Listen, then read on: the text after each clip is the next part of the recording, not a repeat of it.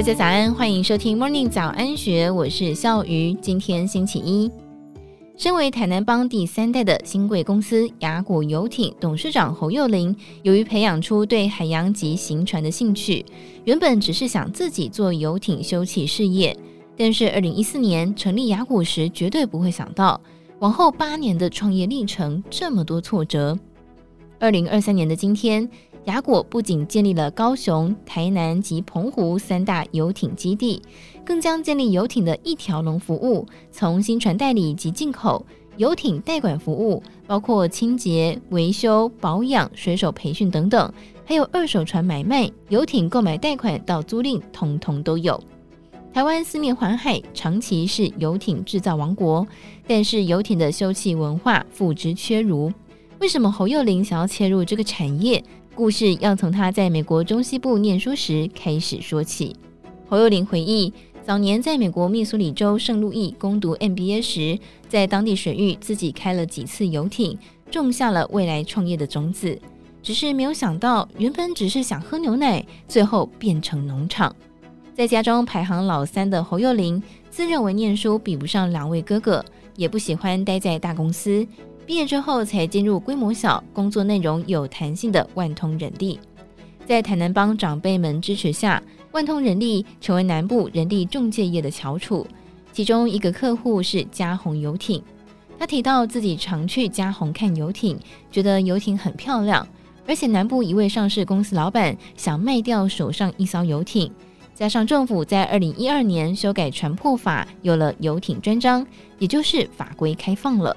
侯幼林就找了三位朋友合资，想要买下那艘大老板的游艇，几人一起开船出海。没有想到，其中两位因为晕船而打退堂鼓，最后就变成他独资。创始股东嘉鸿游艇说：“不然把钱拿出来盖游艇码头，合组游艇会，多租几艘船，就这样子一步一步做起来。”但是亚果游艇在二零一四年七月份成立之后，开业第一年就出师不利。侯幼林回忆。民国一百零三年，高雄的码头做好。一百零四年有台风来，台风走之后去看，发现码头跟船都沉掉了。不止如此，当时台湾社会对于游艇的修葺事业认知很低，他去银行贷款常常吃闭门羹，甚至被认为是诈骗集团。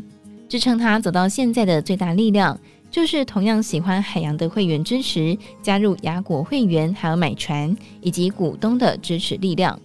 他观察，全世界喜欢海洋的大约是人口的百分之十，而买得起游艇的又是其中百分之十。如果以台湾两千三百万人来计算，喜欢海洋的大约是两百三十万人，买得起船的就是二十三万人，这是雅果的目标客群。但是万万没有想到，一场世纪大疫让侯幼林亏损多年的雅果，到了二零二一年终于转亏为盈。他也看到。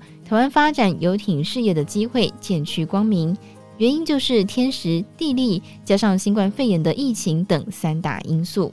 在二零二二年四月底所播出的《老谢看世界》节目当中，侯幼林坦言，疫情来袭让两千三百万的国人无法出国，反而让游艇产业在国内变成大热门。他说，游艇是个私密、近海、小众的旅游。私密跟小众不是说它奢华，而是游艇本来就小小的，可以坐的人本来就不多，所以一定会邀请至亲好友来参加。疫情让大家不太敢去太远的公众场所，就进入到这个游艇休憩产业，所以这两年全世界的游艇几乎都卖到缺货。现在订一艘要等两年才会有船，游艇旅游也变得比较时尚。侯幼林对台湾发展游艇产业乐观看待。他以人口将近七百五十万的香港为例，全香港就有一点一万艘的游艇。台湾如果继续发展下去，游艇上万艘指日可待。他表示，业界估计目前国人的自有游艇大约是六百到七百艘，未来十年他认为会成长到上万艘的游艇，自购游艇以后就会成为时尚。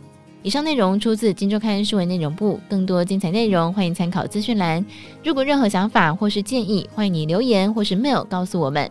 祝福你有美好的一天，我们明天见，拜拜。